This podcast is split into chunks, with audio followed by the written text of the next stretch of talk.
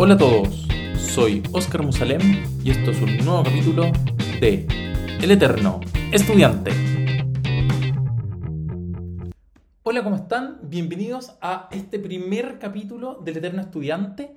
Comenzamos este nuevo podcast junto a una tremenda invitada, la doctora Carla Mesa. Ella es médico veterinaria de la Universidad de Chile.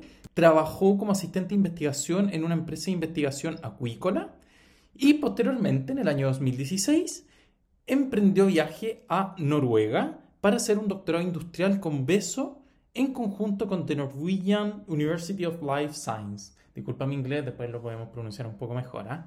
Eh, hace dos años, eh, él obtuvo el grado de doctora en el 2019 y desarrolló su tesis doctoral en modelos de desafío para la evaluación de vacunas para peces contra la, y acá también me pueden corregir porque no sé si es la Pichiritezia salmonis, eh, me lo voy a corregir posteriormente. Eh, mientras esto, mientras hacía todo su doctorado, trabajó y, como eh, investigadora en una empresa de biotecnología acuícola hasta el final del año pasado. Bienvenida, Carlas, a este podcast. Gracias. Muchas gracias por la invitación. Me siento muy honrada de ser la primera entrevistada de tu podcast. Te corrijo el nombre de la bacteria, se llama Piscirriquetia salmonis. Mejor, suena más bonito. sí, pero es muy complicada, no necesitan entenderla. A los que trabajan con salmones o con peces probablemente la conocen porque causa algunos estragos en, en la acuicultura en Chile, pero no es necesario, el resto de la gente no necesita. No, y debo, debo confesar, nunca fui, nunca fui bueno en esa... Eh, para mí el ramo de farmacología lo, lo, pasé re mal porque con los nombres, la, la, pronunciación, no sé si tengo dislexia o qué, pero hay algo ahí que no, que no va conmigo y los nombres tan complejos. No, pero no, pero es que los nombres tampoco... O sea, yo me demoré, a ver, como seis meses en aprender a escribir, claro, después que había empezado el doctorado. Mm. Así que no, no ah. te hagas ni problema. Más que justificado. millones de letras, así que hay... Además, sí. Pero en fin. Bueno, Galita, eh, cuéntame, lo, primero que, quería conversar contigo era eh, por qué decidiste realizar este posgrado, que, a la larga es el grado de doctor, eh, y que nos conté un poco de esta, de, esta experiencia. Ya, mira, lo que te puedo contar y lo que puedo contar a la gente es que yo no soy la, la típica persona que llega al doctorado de la forma como orgánica. ¿Ya? Yo en el año, a ver, a principios del 2000, bueno, como, como, hice, como decía mi resumen, en, en, julio del 2014 yo empecé a trabajar en esta empresa de investigación acuícola. Era una empresa muy pequeña en Chile, eh, en localizada en Puerto Vara. Ya, la empresa ahora eh, no existe, mutó, se llama de otra forma. Eh, y donde era una empresa tan pequeña, éramos 10 personas trabajando. Y yo estaba ahí, yo llevaba, uh, y llevaba trabajando como asistente de investigación, había, ya estaba metida en la, en la ciencia finalmente y en acuicultura de una u otra forma. Y, Disculpa, eh, paréntesis. ¿En la universidad siempre te, hiciste como ayudantía en este ramo? Había, ¿cómo, ¿Cómo llegaste a esto de la acuicultura? Llegué, uy, es que eso es aún, aún peor porque llegué por, por accidente. Perfecto. Eh, nunca, mira, yo entré a estudiar veterinaria por perro y gato. Ya, ya. Que yo creo que hay un gran porcentaje, no sé. Pero yo creo que hay un gran porcentaje de veterinario que. Un gran porcentaje, sí. Entra. Eh, tenía muy pocos compañeros de la universidad que estaban destinados que dijeron, no, yo voy a investigación. Ah, eh, y, como que tú entras y, un poco fue como, chuta, ¿y, y podemos? Es como, ¿y se puede? Mm. Es como, como que nunca tienes tan abierta esa posibilidad. Yo creo que pasa, disculpa yo creo que pasa en muchas eh, carreras eh, que, o, al menos como se plantea la carrera universitaria en Chile, eh, esto es una opinión absolutamente personal, de todo lo que se hable acá va a ser opiniones personales. así que, pero, pero yo creo que las carreras se ven como muy técnicas. Entonces, yo por ejemplo que soy dentista, al menos el desarrollo como de, como de ver a un dentista eh, de, antes de, como de escoger la carrera como odontología para el desarrollo y de investigación e innovación es como extraño, uno como que siempre se imagina en la práctica clínica, entonces eh, yo creo que también pasa lo mismo, es transversal como en toda esta, en esta carrera, como médico veterinario también, que, que pensáis al final trabajar como eh, en, en, un centro clínico y viendo tal vez la mayoría de estos animales y después vais viendo que existen como la reproducción y otras áreas dentro de la medicina veterinaria. absolutamente. Yo, y eso fue lo que me pasó un poco a mí. O sea, yo entré por, por perros y gatos porque amo los animales, sobre todas las cosas, eso es lo principal. Pero entro y se me abre el abanico.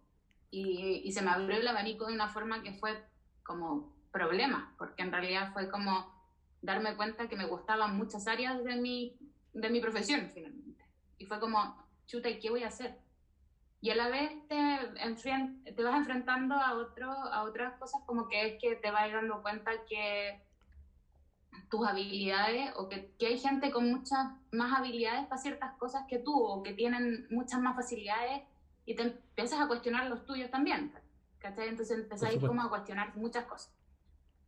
Bueno, la cosa es que, eh, así que yo en realidad y para serte súper honesta, yo renegué de los peces desde el principio. ¿Más de tres veces? Más de tres veces. Yo le dije, o sea, a mí me decían, porque yo, yo vengo de Puerto Montt, yo vengo de la zona salmonera en Chile. O sea, no nací ahí, pero, pero llevo muchos años. Así que me considero de allá. Y eh, la gente me decía, no, te tienes que dedicar a salmones y ahí está la plata, ahí está el dinero. ¿Ya? Como, de ahí, de ahí. Y yo, y yo dije, no, que fome. No, yo no hago esa cuestión. No, ¿para qué voy a sentarme en un escritorio? No, ni cantando. No, no, no. No, jamás. Es como ya cuando decís jamás, nunca, jamás en la vida y después por la boca muere el pez. ¿Literalmente sucedió en tu casa?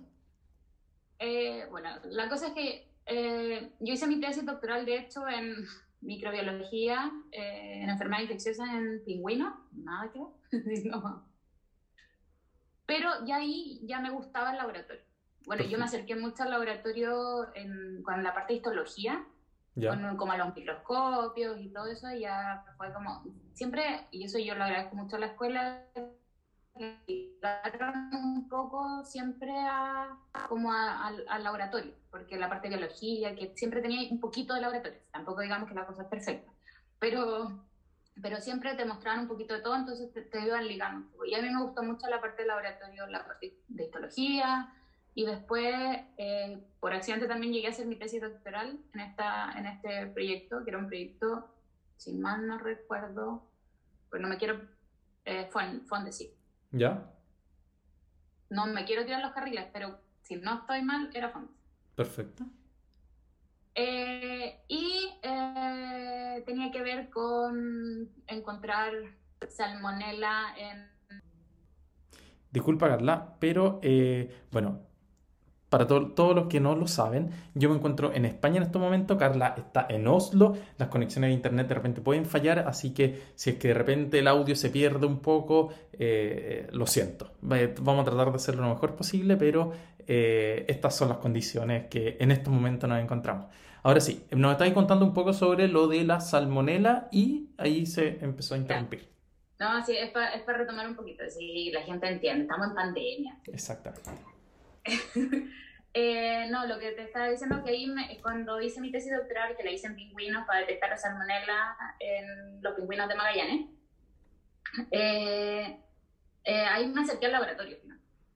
Y ahí dije, oye, el laboratorio Wells, igual... Pero espérate, no tesis doctoral, tesis de pregrado. Tesis de pregrado. Ah, ya, ya, perfecto. ¿Y tesis doctoral? ¿No? Sí. Ah, oh, tesis de pregrado. Es. es. que ya tengo, la, tengo los estudios ya dado vuelta. Por favor. Y em, bueno, salgo de la carrera, me titulo y empiezo a buscar trabajo. Eh, porque ya había decidido que la verdad es que lo que me había motivado en un principio eh, no, no se ajustaba a mi estilo de vida, no se ajustaba a lo que yo quería para mi vida finalmente, independiente de que yo valoro y le, me saco el sombrero delante de los clínicos que hacen medicina de pequeños animales y y medicina en general. Eh, y digo, eh, eh, ¿qué hago ahora? Eh, y empiezo a buscar trabajo y resulta que en, cierta forma las puertas se te empiezan como a cerrar, en realidad no te llaman porque entre que necesitas experiencia, que hable inglés, que no sé qué, que la cuestión, que cuatro años de experiencia y venís a salir recién saliendo, que nadie, nadie apuesta por ti y que yo creo que eso pasa en todas las profesiones, en todas las carreras en Chile y en todo el mundo, la verdad, como que después te ahí dando cuenta que en todas partes. Sí, sí, absolutamente. Y es como, ya, ¿y cuándo me das la posibilidad en realidad de demostrar lo que yo sé y lo que hago? Pues las cosas que eh, en ese momento mi madre, muy sabia, al cual le agradezco mucho aquello, eh, pasaba el tiempo, porque a todo esto yo terminé la carrera como en noviembre, entonces yo dije noviembre, ya esto, diciembre, enero, febrero, estamos listos, porque no... Vacaciones. Vacaciones. Navidad, Año Nuevo. Es como urgir, ¿cachai? Es como que empecé a urgir porque el tiempo va pasando, nada pasa. Bueno, en marzo yo empiezo a buscar como activamente y empiezan a pasar marzo, abril, mayo. Y en junio mi mamá me dice, ¿sabes que hay un seminario de salmones acá en el sur? Y yo tenía que viajar al sur porque mis padres están de cumpleaños ambos con muy pocos días de diferencia en junio. Entonces, y mi papá cumplía 50 años. Entonces lo íbamos a celebrar así, todo cachete, carrete, así, uh entonces... A la vieja usanza, como porque hoy en día ya no se permitiría eso. Entonces, entonces gracias a Dios pudimos vivir esos momentos. No, sí, bueno, a la vieja usanza en un quincho, 50 personas en un quincho de este porte, claro. así, pequeñito. no. Impensable. No, ya, eso ya no sucede. Y entonces, y se generaban unos días, pues tenía unas ventanas de días que entre que iba, porque me iba para el, pasaba los cumpleaños y después entre la celebración se generaba como un unos días. Mi mamá me dice, eh, yo te regalo el seminario. Eran dos días con gente de la industria, era un seminario epidemiológico. Eh, con un epidemiólogo muy, muy conocido en, el rubro, al menos en Chile, o al menos yo lo, yo lo siento muy conocido, es Fernando Mata. Estaba, era uno de los, de los expositores. ¿Ya? Y eh, yo digo, eh, yo no, bueno, ahí yo no conocía nada de la industria, nada. O sea, yo sabía lo que era un salmón, lo que era un pez, lo había estudiado, había algunas patologías que había visto en la universidad. Claro, la, base, digamos.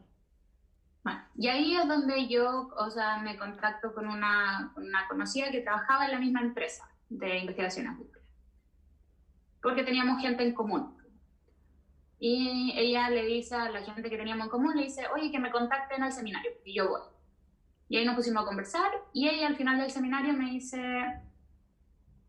que a todo esto le mando saludos, es que nos escucha algún momento, Mary Ann, eh, le dice, me dice, Carla, pero ¿sabes que a mí siempre me están pidiendo currículum? ¿Por qué no me, me, me, me, pasáis tu currículum?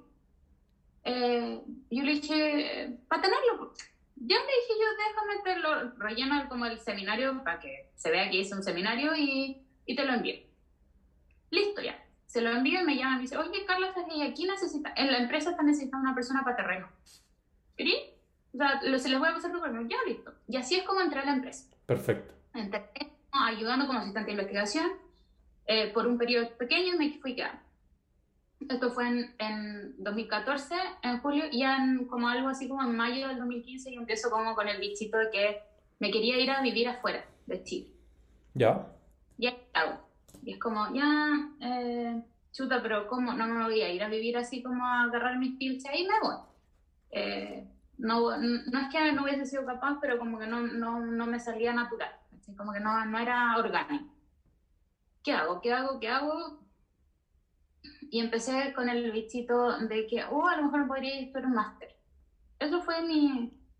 Ya, pero para eso yo estaba estudiando... Claro, y yo... Este, estaba estudiando en ese momento inglés porque la empresa era una empresa de dueños noruegos. Perfecto. Entonces teníamos visita de los noruegos una vez al año. Entonces yo necesitaba el inglés, finalmente ahí me di cuenta que, bueno, primero me di cuenta que mi inglés era mejor de lo que yo pensaba, que un punto, pero que me faltaba mucho también. ¿cachai? Era como, ¿sabéis qué? No, con este nivel de inglés, relacionándome con una empresa internacional, no, no junta ni pega. Así que yo ya estaba estudiando inglés y digo, ¿sabes qué? Me voy a empezar a mirar máster. Y me puse a mirar máster. Y los máster, eh, nada que ver con salmoneato. Así que otra, y en Escocia. Ah, ya. Como en, no, no, no, sí, fue- Y justo hablo con un colega que hizo el doctorado, él hizo el máster en Escocia, en Stirling, y su doctorado en Noruega. Stirling, tú sabes que ahí hubo la batalla en la cual eh, peleó William Wallace, si no me equivoco. ¿En serio? No, mira, ahí la, la historia como que me, me juega un poco La de contra, Stirling, sí. Yo estuve, hay un monolito, la, está la espada supuestamente de, de, de No William no, Wallace. y- y llegué a Edimburgo nomás cuando se podía viajar, así que como cuando se podía Pero viajar es llegué. bello. Bueno, Stirling está, está cerca. Yo, yo estaba en Edimburgo y, y- fui a Stirling por- como por el día de esto. Y vaya a ver el castillo, hay un castillo rosado y está el monolito este de William Sí. Wallace. Sí, Sorry. Bueno, algún día, a lo mejor algún día voy, cuando se abran las fronteras. Exactamente. Ok, eh, y, eh, le, eh, y le, le digo, ¿sabes que estoy pensando en irme a? Que si yo me dice, ¿sabes que revisa las becas? Me dijo, y aquí ya empecemos un poco con becas, con tema de becas y financiamiento. Me dice, revisa las becas, pero no las becas Chile, revisa las becas en las embajadas del país, porque hay ve- veces que tienen becas que son para extranjeros que estudien en el país, pero que después se devuelvan a su país, o se, o se vayan del país finalmente. Entonces, y eso es lo que hacía Escocia. Escocia tenía, no sé si todavía estará vigente esa, esa beca, pero era una beca para magíster por un año, donde te- ellos te financiaban que tú fueras a Escocia, hicieras el magíster y te devolvieras, o te fueras de Escocia Mira tú. después. Y que eran mejor, lo que yo entendí, lo que pude averiguar hasta ese momento fue que eran mejor pagadas. ¿Cachai? Que las becas Chile. Y además no las tenés que devolver porque en realidad la devolución es ándate. Claro, no, no, nosotros, te- pero claro, es que uno, bueno, países un poco más desarrollados que tienen el lujo, que se pueden dar el lujo de pagarle a alguien, generar eh, un capital humano avanzado y después devolverlo al país a que de- se sigan desarrollando allá, que, que inimagina, o sea, o sea, no, no, que, que es todo lo contrario de Castile, es ándate, vuelve y, y retribuye lo que en parte del trabajo. Absolutamente. Y por unos, unos tiempos, y podemos discutir eso, por unos tiempos absurdos. Entonces, eh, eh, hablo con este colega y Vicente me dice, ah, ve, revisa. Y yo me meto, reviso, y no sé, te, te voy a mentir porque no me acuerdo en estos momentos, pero por decirte que estaba viendo esto el, la segunda semana de julio y eh, las becas tenían fecha para el 8 de agosto. Ah, pronto. yo tenía como tres semanas así como las que tenía para postular las becas. Y yo así como, ¿qué hago? Porque a todo esto tenía que traducir mis, mis certificados de la universidad, así que cualquier persona que esté pensando siquiera, así como el- esbozando la idea de salir de Chile, vaya y traduzca los, todos sus certificados en inglés y los timbra Apostilla. en el apostíllelo y vaya al ministerio, porque es un web, al Ministerio de Relaciones Exteriores. No, no, no, eh, eh, estás pasada de moda, Carla Mesa, ya no sé, hace tanta...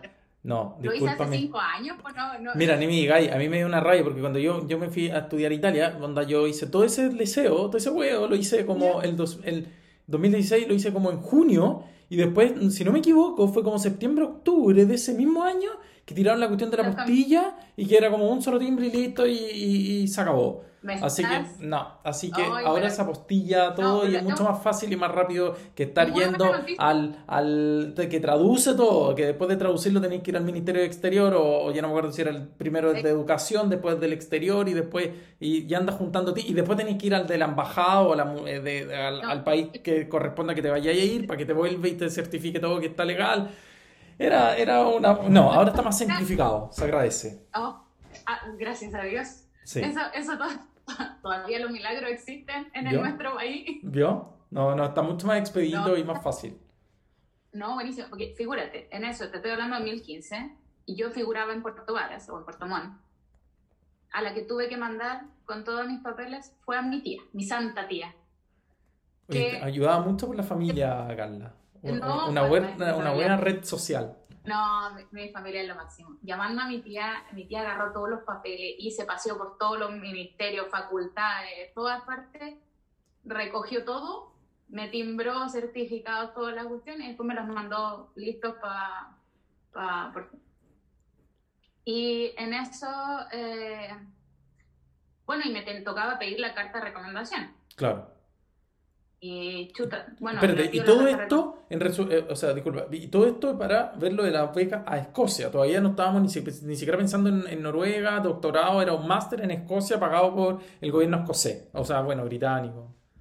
Sí, sí, como, como nada, nada era lo que es ahora. Y eh, eh, tengo que hablar con mi jefe, directo. Primero para decirle, Pablo, sabes que me voy. O sea, empieza a pensar que en poco tiempo me voy. La gracia de la empresa en la que yo trabajaba en ese momento, es ABS Chile, era lo que era eh, el nombre original, eh, que siendo una empresa pequeña eh, era, tenía mucha carga doctoral. Mm. De los tres investigadores, o sea, de, de los investigadores que habían, tres tenían doctorado, todos en el extranjero, eh, el otro investigador senior que había había vivido en Escocia muchos años. Ah, eh, la, la, gerente general tenía un máster en Noruega. Eh, tenía una, mucha carga de posgrado. Entonces, cuando yo le dije a mi jefe, en ese momento le digo, Pablo, ¿sabes qué? Que tengo esta idea y necesito una carta de recomendación. Estás feliz. Así como, bien. Así como, por fin. Porque además éramos varios los, los, los asistentes de investigación en ese momento y ninguno tenía el bichito de salir a estudiar. Y yo llegué la última, así, la, la, más pequeña y todo, y ahí fue como, ¿sabéis qué? Que en realidad, siendo súper honesta, así, y entre nosotros, eh, el bichito era salir del país. Claro, más allá, sí, sí, oye, a ver, yo creo que, y espero encontrarme con gente que me diga, no, yo lo tenía re claro y, bacán, como también va a haber muchos que, que querían, eh, nace desde una, desde un punto de vista completamente personal y de, y de, y de crecimiento personal, y después de, de, como por la tangente vaya agarrando el desarrollo profesional y, y, bacán, pero es complementario todo. Exacto. Y, eh, y en esto eh, me dice, ya, me parece increíble totalmente entendible, te apoyo, eh, nos tenéis que avisar nomás como con tiempo cuando todo esto se vaya efectuando para poder hacer los cambios que necesitamos, qué sé yo. Pero la que da las cartas no soy yo, es, la, es Valentina la, la jefa. Voy a hablar con Valentina. Sí, le dijo, pero yo quería que tú supieras primero, bueno, que llegue la Valentina y yo, pues la Carla se va y... Claro, claro, claro. Y como, ¿qué? ¿Cómo? ¿Cuándo? No, por supuesto. Y llego a hablar con Valentina que era la jefa en ese momento, y le dijo, eh, mi jefa en ese momento le digo, oye, eh, ¿sabes qué? Estoy pensando en hacer un magíster y, necesito una carta de recomendación. Y me dice, ¿por qué un magíster y no un doctorado? Y yo digo, eh, porque eso es el paso, tú, tú, tenías en la cabeza que, que no, no, no te podías saltar el doctorado, que a ver, si tú lo te metías cualquier, por lo general, yo ahora cuando hice la, la cuando buscáis para doctorado, por lo general te piden como mínimo el, el, el máster o tener algún grado académico como mínimo un máster antes de saltarse al doctorado. Entonces, como que la lógica de uno interna eh, está, está, está, que es así. Yo, yo en este momento lo único que sabía es que yo cualquier posgrado que iba a hacer tenía que ser ligado con animales acuáticos.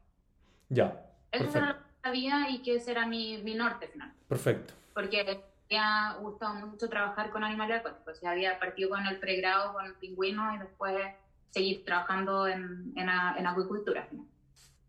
Y yo y lo pasé muy bien haciendo lo que estaba haciendo. Entonces yo le digo, eh, bueno, eh, eh, mm, mm, Valentina. porque, bueno, a, a, todo esto, entre comillas, es como que uno tiene la imagen del doctorado en Chile, cinco años, seis años estudiando, eh, dos años estudiando y después recién te metí al laboratorio y, y, es como que tenía eso en la cabeza y yo decía, no, o sea, yo no soy capaz de hacer eso, no, no, no, otro, no otros seis años. Claro, no, no. Que ese es un gran problema que yo creo que nos demoramos, que en Chile no sé qué es lo que pasa. Me gustaría decir, ojalá tener algún momento algún entrevistado que me aclarase un poco más, pero ¿por qué las carreras duran tanto, todo, todo tan, tan eterno? Y, y uno va eh, o ve en países de repente desarrollados que, que, te dura al menos un año o incluso dos años menos de lo que, de, la norma y que uno ve carreras como no sé, carreras como ingeniería que te duran en papel seis años, pero si uno ve el, el como la duración real de la carrera no son los 12 semestres que, que te aparece en el plan de estudio. Entonces, eh, hay un, hay, hay un, un, punto, un pin que poner a, ojo a eso. Sí, entonces le digo, le digo a, mi, a mi jefe en ese momento, le digo, eh, eh, porque no le podía decir, no, seis años es mucho tiempo, ¿no? Claro, no, pues sí, pues. le digo, no, pero es que yo pensé que había que hacer el magíster primero. Y me dicen, no, en Chile no. Y yo así como, ¿para la prensa? Claro. ¿De qué me estoy hablando? Claro. Así como, ¿cómo? Y me dice, no, me dice, las carreras de pregrado aquí en Chile son tan largas que alcanzan los créditos, te alcanzan para saltarte el, el. Ah. Y ahí quedé para Te dijiste, chan, esta es la mía. Y así, eh, bueno, no sé, me dice, mira, y nosotros tenemos muchos contactos en Noruega. Me dice, ¿por qué no lo pensé en Noruega? No lo he pensado. Y yo así, Noruega claro, en, en, en, la, en, el área salmonera todos conocen Noruega por razones obvias, que es el salmón.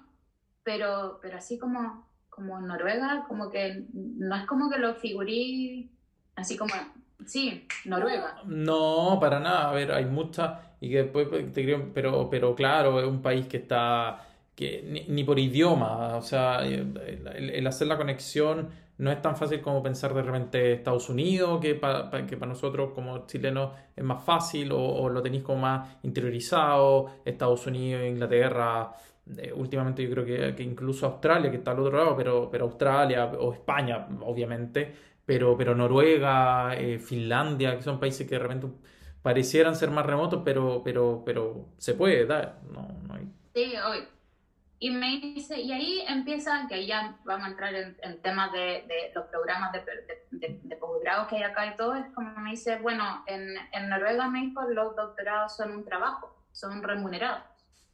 Y ahí fue como... Mejor eh, aún. ¿Cómo? ¿Me puedes repetir lo que...? Y duran tres años. Y ahí ya fue como... No, ¿Dónde firmo? ¿Dónde firmo para inscribirme? ¿Por qué, ¿En qué estoy? A ver. ¿qué estoy haciendo acá? Claro. Y así como, bueno, ¿sabes qué?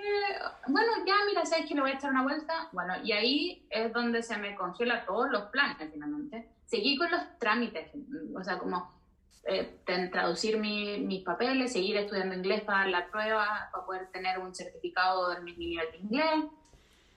Todo un poco más, como, como seguí trabajando en eso, pero se me paró todo finalmente, porque me pusieron el bichito de doctorado claro. Noruega. Claro. Entonces fue como... Y te pusiste a, ver eso, onda, que, que, por ejemplo, ¿qué, qué, te pidieron en el sentido, por ejemplo, en tema de inglés, o sea, de, de idioma? ¿Qué, ¿Qué, te exigieron para poder ver este tema, este tema del doctorado? Lo que pasa es que, eh, bueno, sucedió algo súper como particular igual, porque a ver, yo te contaba que en 2014 entré y la primera visita de a, la empresa. La primera visita a los noruegos fue a finales del 2014. ¿Ya? Porque todo esto, a veces algo muy bueno que tenía esa empresa, eh, que lamento mucho que, lo haya, se haya perdido eso, que hacía todos los años un seminario eh, como de investigación, era, era como una conferencia Perfecto. de acuicultura. Invitaba gente afuera, era, era muy buena y era muy entretenida. Y en 2014, yo recién entré a la empresa, la primera, y yo así, ¡Ah! Y puros gringos, y, vamos hablando inglés, y, yo así, eh, ya. Eh, claro, obvio.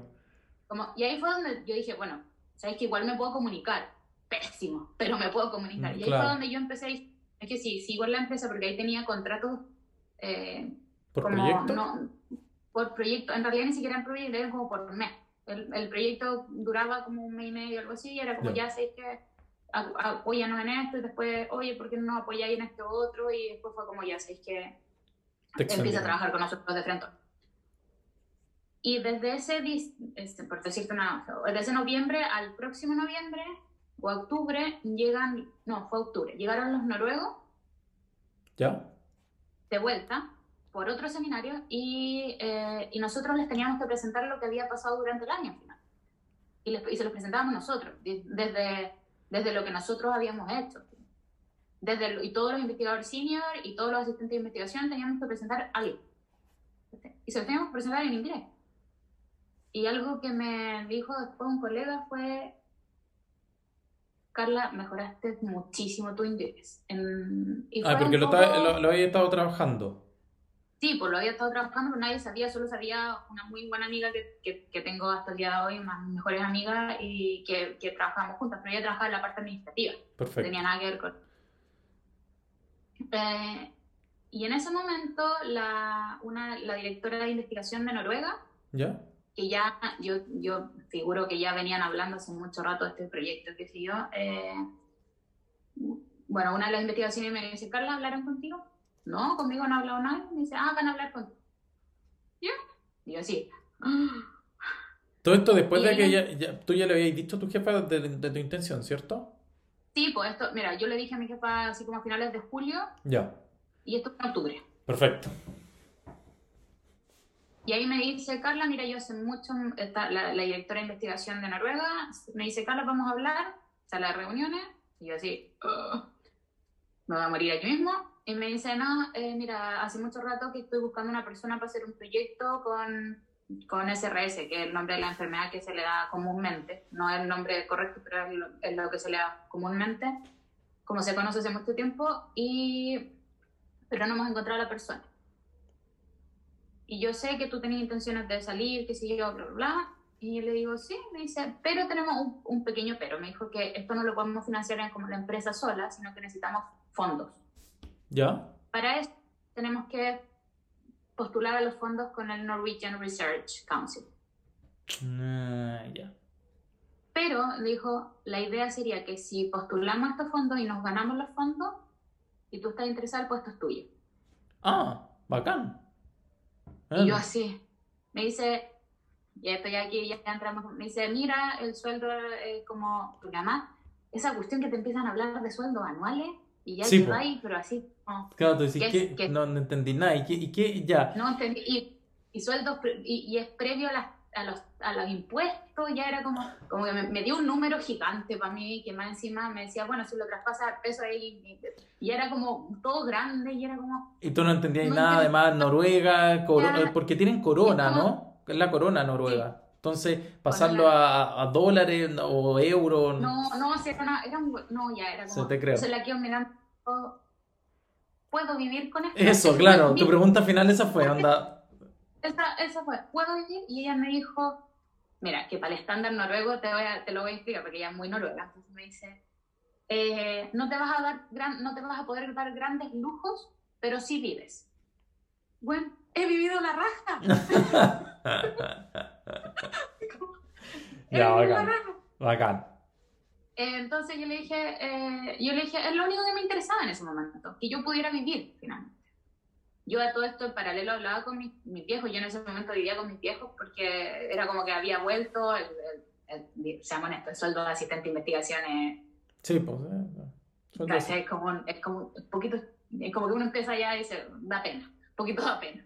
Entonces, como que no te da, sobre todo en una ciudad como Puerto Montt, Puerto Vara, no te da pena pensar tampoco, ¿cachai? Entonces, yo había vuelto a Santiago, donde yo vivía sola, y llego y es como ya sé que me voy a vivir con mi papá, me pongo a trabajar, y, fue como, es que no me da para independizarme, tengo que ahorrar más para hacer eso, o sea, como no.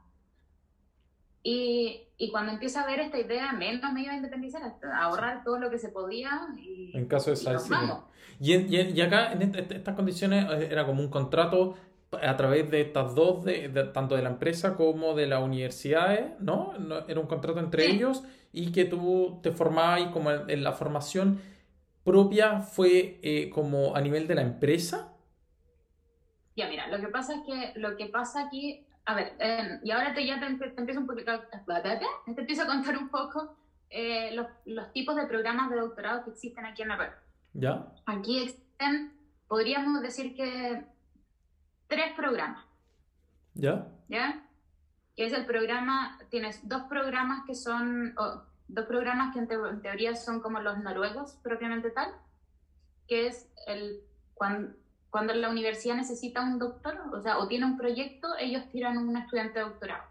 Y eso tiene un sueldo eh, relacionado en que la mayoría va entre 3 y 4 años. La mayoría son 3 ahora. Pero ese cuarto año tenía que ver con si tenías que hacer eh, clases o no. Perfecto. Y el otro es eh, los doctorados industriales, que es el que hice yo, que son, fue, un, fue una forma de que eh, el gobierno noruego tuvo para incentivar a las empresas privadas de que invirtieran en investigación. Ah, ya.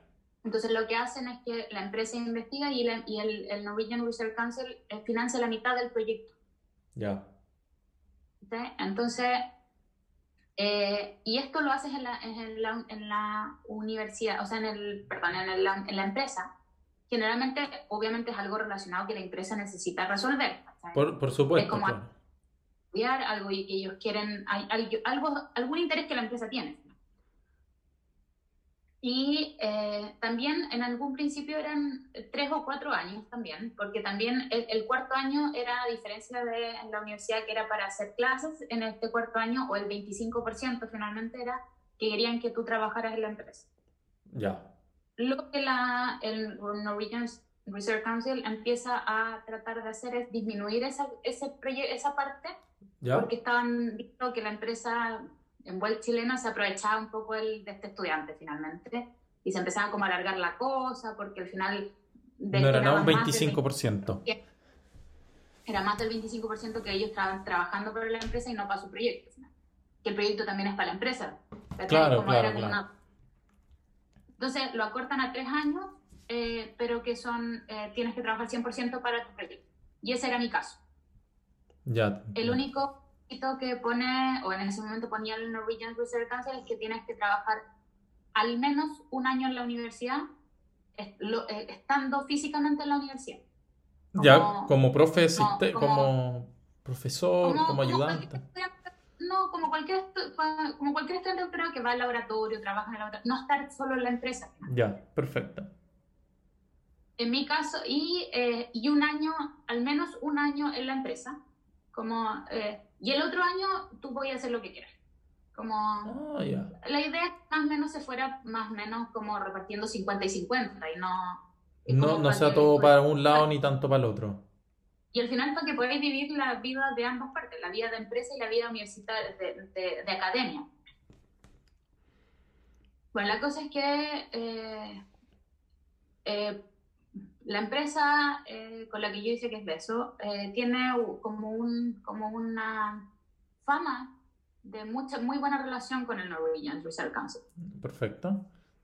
O sea, mis colegas y mi jefe en ese momento en, en Chile me dicen, se lo van a ganar. O sea, prepárate. Claro. Así como empieza a armar las maletas.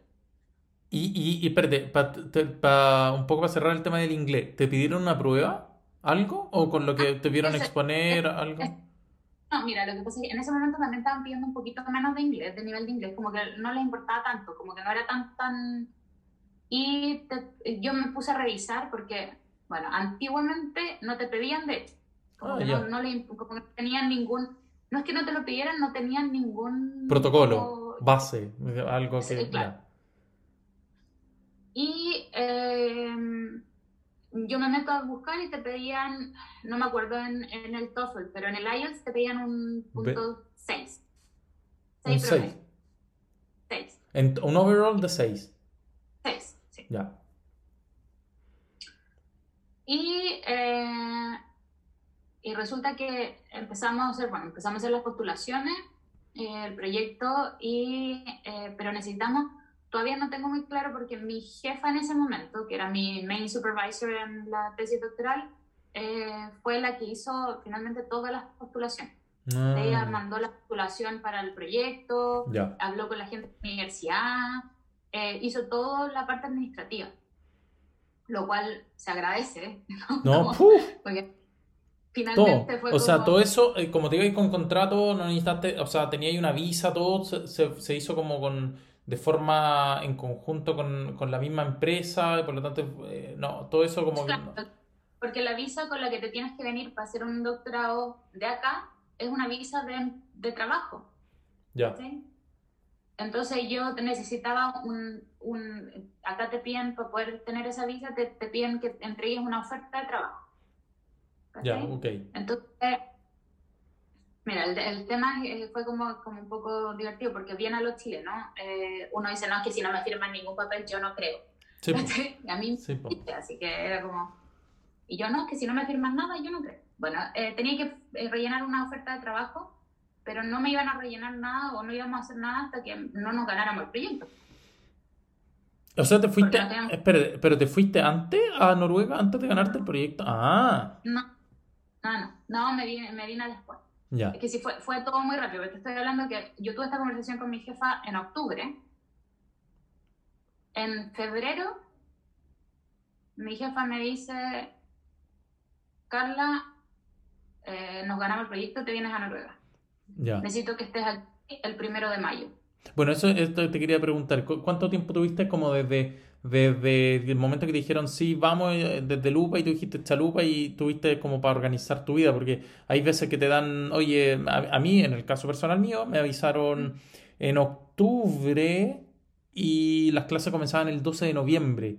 Y en ese, en, ese mes tuve, tuvimos, con, con, con, Andrea, tuvimos que hacer desalojar prácticamente el departamento, ponerlo en arriendo, vender el auto. Fue eh, hasta el día de hoy, yo creo que, que me está dejando eh, eh, secuela esa, todo ese estrés que, que, se vive. Pero, pero ya, al menos igual te dieron un par de meses en el cual, o sea... Mira, lo que pasa es que fue, es que fue un poco igual, todo un poco extraño, porque, mira, yo, yo me fui de vacaciones con mi familia, mis padres nos invitaron a un viaje familiar a Miami. ¿Ya? Sí. Una cosa muy poca. En enero.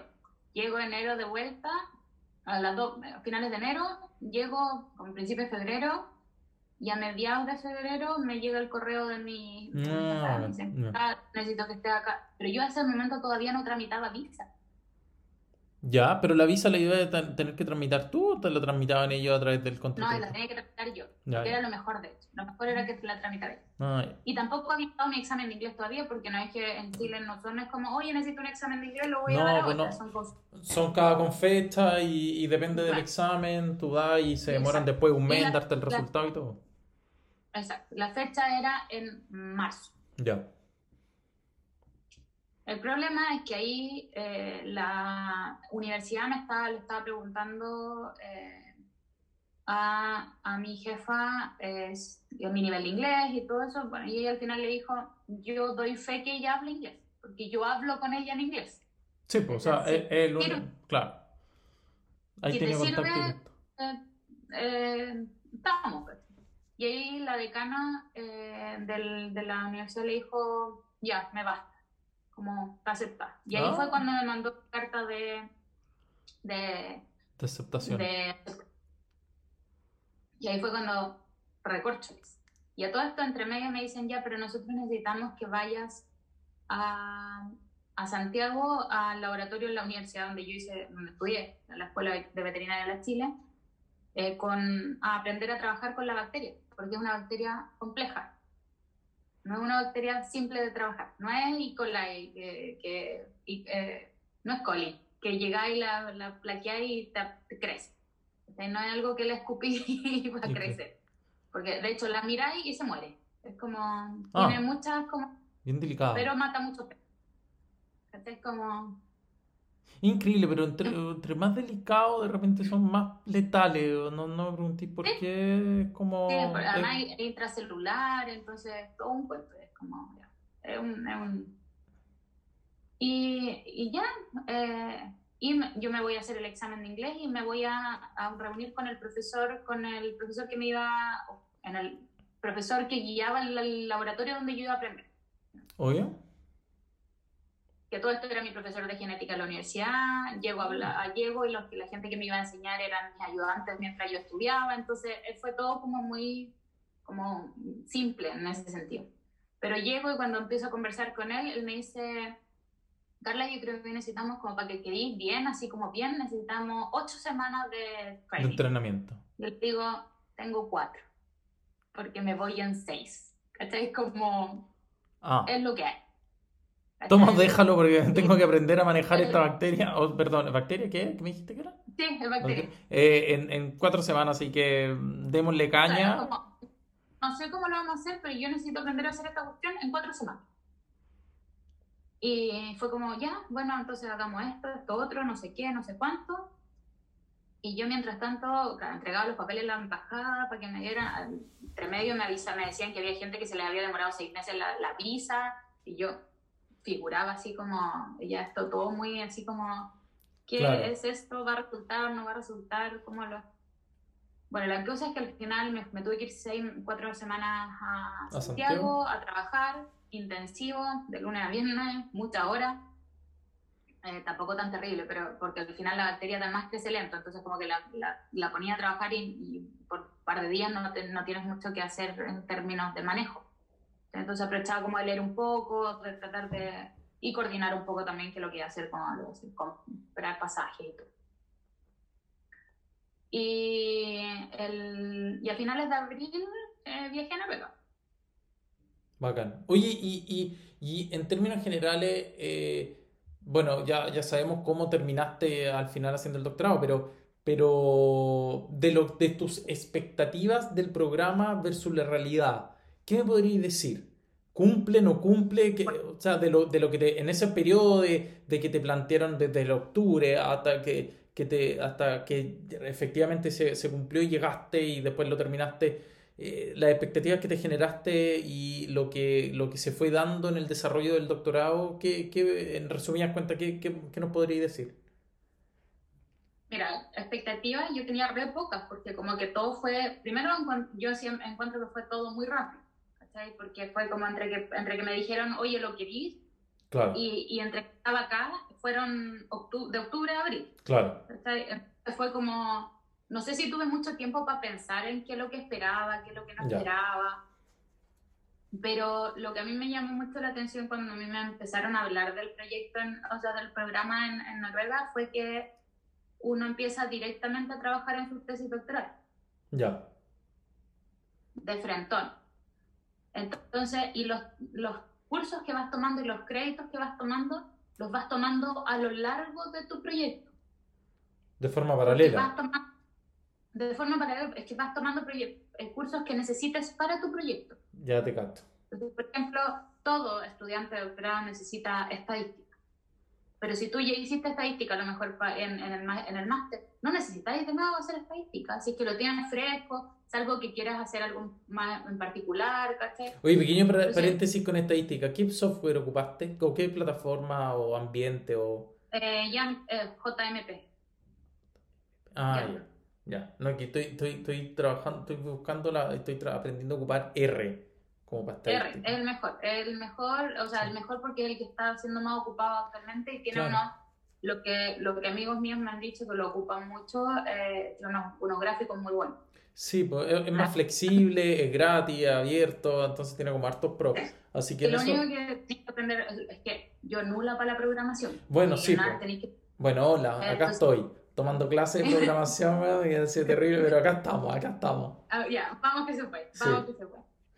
Entonces, eh, entonces tú decís ya, bueno, yo estadística había visto en la escuela, o sea, en la escuela, sí, obvio, La, veterinaria y, y sería, pues, y, y, fue como... Entonces fuiste tomando como lo que tú fuiste necesitando en el momento para ir desarrollando tu trabajo de tesis. Claro, que son básicos, que es como la introducción... Eh, redacción de, de documentos, transferencia de conocimiento, como eso como... claro, tiene, el curso de introductorio que es para todo, que tiene que un poco de ética, tiene un poco de... tiene un poquito de todo finalmente. Eh, después tienes el curso que es un... después tienes una evaluación a la mitad del doctorado, que te la evalúan, como si pasaste o no pasaste. Ya.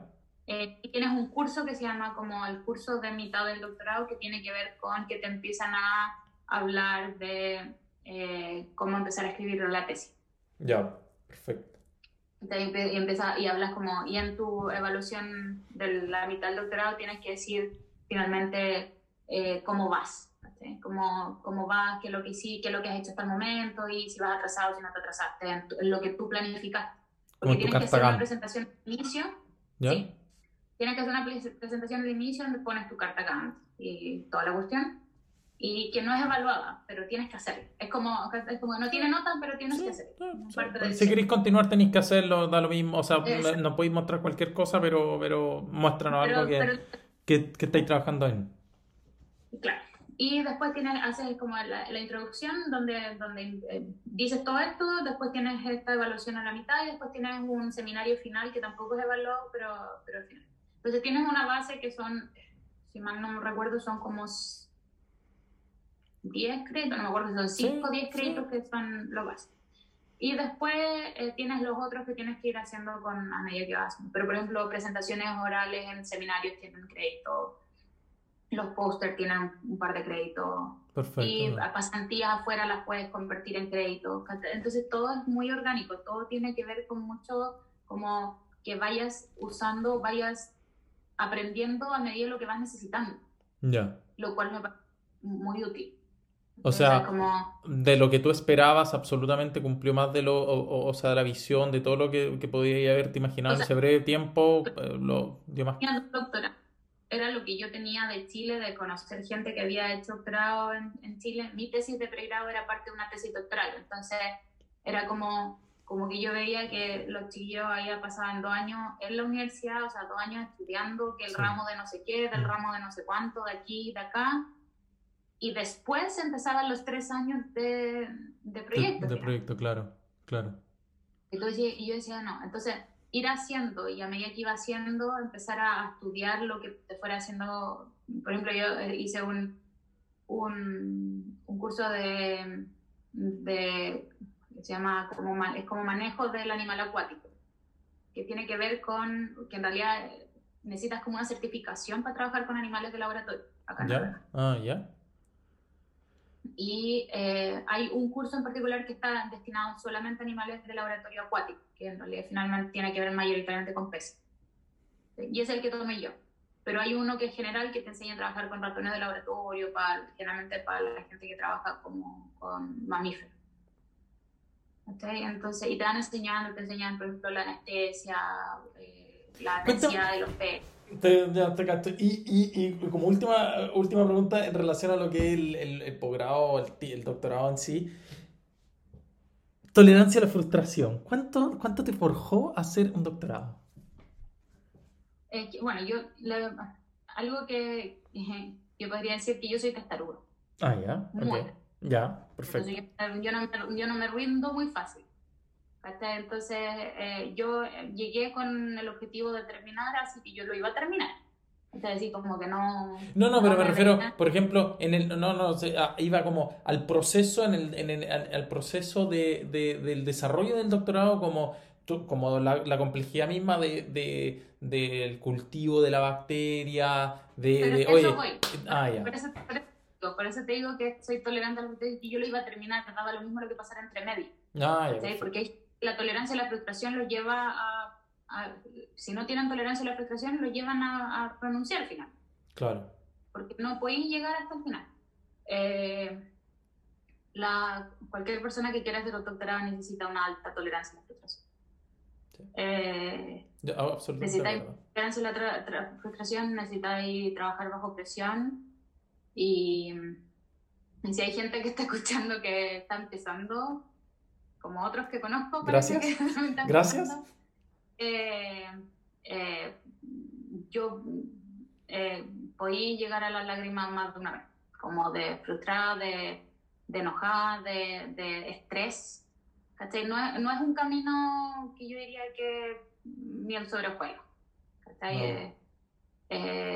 lo, que, lo que uno ya empieza a aprender al, al, al, paso del tiempo es que en realidad las cosas te van a salir mal. O sea, Preocúpate si en realidad te salen bien a la primera. hay, algo que no está saliendo bien. Si te sale a la primera, corrígelo porque eso, eso no está bien. Es como que lo pensáis y ¿de verdad? Así como, ¿tan fácil? No puede ser tan fácil. Em, no, eh, eh, pero yo diría que es un, es un proceso eh, altamente frustrante, pero, pero bonito. Que te, te enseña muchas cosas. Y sobre todo cuando sales de tu país. Obvio porque te enseñan, te enseñan muchas cosas. Eh, eh, eh, aprendes aprendes de, de, de, otra gente, de otras culturas. Eso, y con relación a, al, a lo, ahora que, que, te está yendo como a la, parte más de la vivencia, del, del, de la experiencia de vivir en otro país, en este caso Noruega, Oslo, que más allá de, de que uno pueda manejar el inglés, que lo más, yo no he ido, no, no, no, nunca he estado en, en Noruega, eh, y que no me extrañaría que tal vez muy, un alto porcentaje de la población debe hablar inglés o lo que yo pienso, o lo que, corrígeme si me equivoco, pero aún así hay, hay una base que, de que si tú vas a ir al restaurante de la esquina de tu casa, eh, pues, no va a estar tal vez en el, el menú escrito en, en, en, inglés, no lo sé, eh, cuéntanos tú. Eh, y, y, te vas a encontrar con que no sabes ni siquiera pedir un vaso con agua y, es un idioma que, que mm, es poco conocido en Chile, no es algo de que uno haya escuchado alguna vez el noruego. Hoy en día yo agradezco, y te lo, como te lo comentaba un poquito off the record al, al inicio de la entrevista, que eh, el, he, he, aprendido mucho, creo, no he aprendido tal vez una palabra muy grande, pero pero, pero a, observar un poco el, el, el cómo hablan, los finlandeses, todo lo que es la parte de Escandinavia, que cómo se relacionan un poco y que uno dice, oye, pero, pero, pero qué complejo poder llegar a aprender un idioma eh, que, que no, no, no, no, es nada similar a lo que uno está habituado o posiblemente que de repente ha tenido una idea. Entonces, el ver este tipo de series, uno lo empieza a asimilar un poquito más esta, esta, esta, esta vida. Así que, ¿qué, qué me, ¿cómo te fue con todo ese, con todo ese tema? Bueno, eh, lo que tú decías es verdad. Aquí el, yo te diría que el 95% de la población habla inglés. Claro. Entonces, eh, de hecho, es un tema muy particular porque podría, toda la gente decía, oh, pero súper fácil. Es muy fácil venir a Noruega. Cuando tú hablas inglés, es muy fácil venir a Noruega. El problema es que nunca aprendes el idioma. Yo llevo cinco años y todavía no aprendo a hablar noruego. ¡Tac! ¿Tac es gracia o eso en finlandés ¿Cómo se dice? Tac es gracia. Ya, eso, ¿viste? No, tac es gracia. Lo que pasa es que depende. el finlandés, de hecho, se, se diferencia mucho del, del, de los idiomas más escandinávicos como el sueco, el noruego y el danés. Ah, ya. Los finlandeses, o sea, aquí vienen los finlandeses y tienen que hablar en inglés. No, y tienen que aprender a hablar noruego. No. Pero los suecos los suecos hablan eh, algo así como, como nosotros hablamos con los portugueses un portuñón, los suecos hablan como un sbosk que, es una mezcla entre el, sueco y el noruego. Y los daneses, que en la pronunciación se separan mucho de los noruegos, en la parte escrita es como, es como un noruego.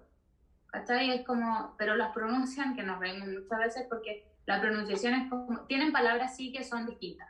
Como que aquí, aquí significa una cosa y que allá significa algo totalmente ah, distinto pero, pero la pronunciación tiene ahí vista mucho, pero sí se pueden entender. Los noruegos particularmente entienden muy bien el sueco y el danés. Los daneses como que se pierden un poco y los suecos igual un poco como con el danés, como que ahí hay unos como intercambios, pero, pero en general el sueco y el noruego se entienden muy bien. Qué buena. Entre ellos, no necesitan hablar Pero lo que, te, lo que pasa aquí, que, que afortunadamente le sirve mucho al turista en todo caso, es que aquí habla inglés desde el taxista hasta el gerente general de una empresa. Claro. Entonces tú te subes al taxi y le dices, ¿sabes qué? Si, tienes mala, mala pata, en realidad te puede tocar uno que te diga, ¿sabes qué? No hablo inglés. Pero le mostráis eh, con el celular, no sé dónde va. Que hoy en día sí, porque cada vez es más fácil esta cosa de, eh, de la comunicación. Y no, y no tenéis ningún problema. El, pero entonces como que con el inglés yo me manejaba súper bien. y ah, siempre me manejaba bien. Más que, claro, eh, llega el punto en que en teoría ya empiezan a pasar los años y no aprendí noruego. Y es como, bueno, porque ese es el tema también, Que para quedarte en Noruega necesitáis aprender noruego. y tiene que ver más allá con un tema de, de cómo involucrarte en la sociedad, ¿cachai? Sino que tiene que ver con que te empiezan a exigir un poco, es mucho más fácil quedarte si es que hablas noruego que si no lo hablas. Por supuesto. Como en cualquier parte del mundo, ¿ah? yo creo que en cualquier parte del mundo, que, si tú vas a Chile, por, ah, podías hablar inglés, pero, pero si no aprendí a hablar español o chileno, como que eh, se te cierran más puertas, es más difícil si te querís quedar ahí. Eh, claro, la diferencia es lo, y, cómo, y cómo te digo, ¿por qué te digo que cuesta más? Porque lo que pasa en Chile, por ejemplo, es que si está si llega un, un gringo y te habla en español, tú le decir no hablo, no hablo, o sea, te habla en inglés, le decir no hablo inglés. Eh, y empezar, y él te va, probablemente va a saber un par de palabras, va a tratar, y tú le vas a tratar de ayudar como con señas y cosas. Claro. Él no, como, o, o, la gente que vive acá, toda habla inglés, aunque sea un poco, por lo tanto te puedes comunicar con la persona. Al momento en que tú hablas el noruego medio mal o, o no lo hablas de frente, se te van a cambiar a inglés ah, al tiro. Entonces al final no, no, no necesitas tu, tu cerebro no necesita esforzarse Mm, para hablar noruego. te gato. Ya te comprendo. Nunca debe haber la necesidad de tener que aprenderlo porque, porque de alguna u otra forma te va a poder lograr comunicar saltándose ese paso, saltándote ese paso. Exactamente, es como que no, no, es, exacto. No necesitáis como la, la, la seña para poder comunicarte, sino que finalmente con solo decir una palabra mal dicha en, en- en noruego, te van a cambiar en inglés. Es Ya, como que tú, ya, bueno, ya. Gracias para, para la Gracias. próxima. sí, Ya, claro, ya, exactamente.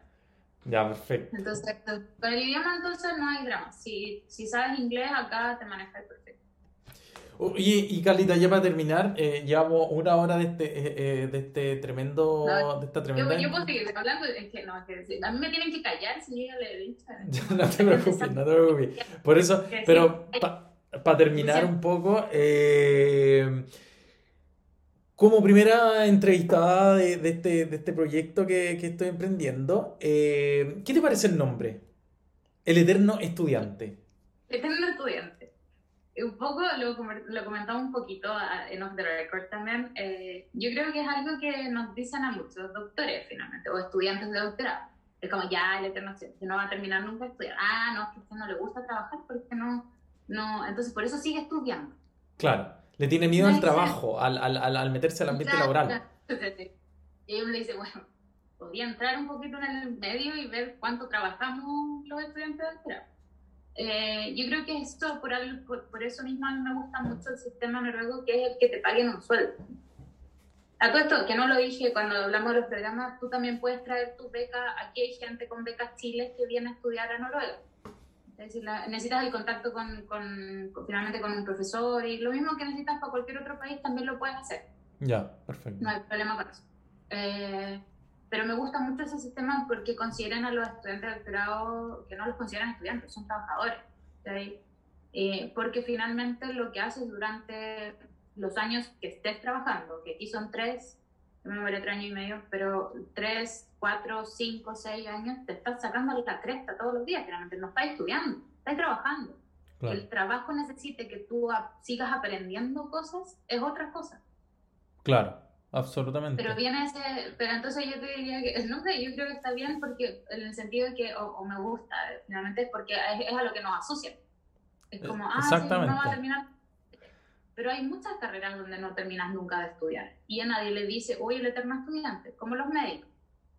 Claro, Los dentistas también tienen que estudiar mucho y seguir. eh, o sea, los veterinarios también. Sí, pues, Eh, Entonces, podríamos meter en la bolsa a los eternos estudiantes, a todo, yo diría que a la mayoría del área de la salud, que necesita seguir estudiando y mantenerse actualizado para saber lo último que se está usando, lo último que los investigadores, que la mayoría tienen doctorado, han desarrollado para poder mejorar ciertas técnicas, para poder evaluar ciertas cosas.